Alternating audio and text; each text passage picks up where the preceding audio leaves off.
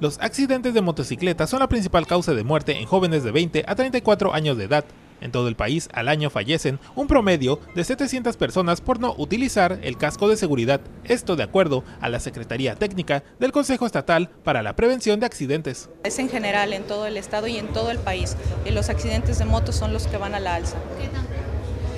Mire, se han incrementado en más de un 100% los accidentes de motocicleta. Ya hay una norma que justamente entró en vigor el año pasado, en noviembre, que dice que los cascos tienen que cumplir con ciertas certificaciones y de lo si no se tendrá que retirar. Este, incluso a los establecimientos se les podrá clausurar si venden este tipo de cascos.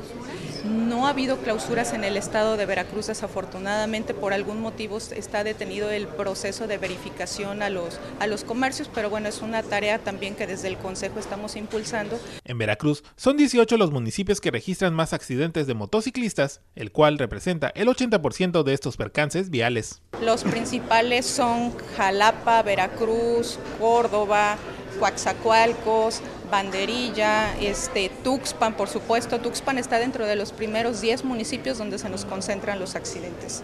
Se considera que la ciudadanía adquiere una motocicleta como medio de transporte al registrarse un aumento de tráfico vehicular en las ciudades, por ser económicas y por las facilidades de pago que ofrecen las tiendas comerciales. Sin embargo, los motociclistas, al no acatar las recomendaciones de seguridad, los accidentes van en aumento. Con información de Gabriela Martínez, Mega Noticias.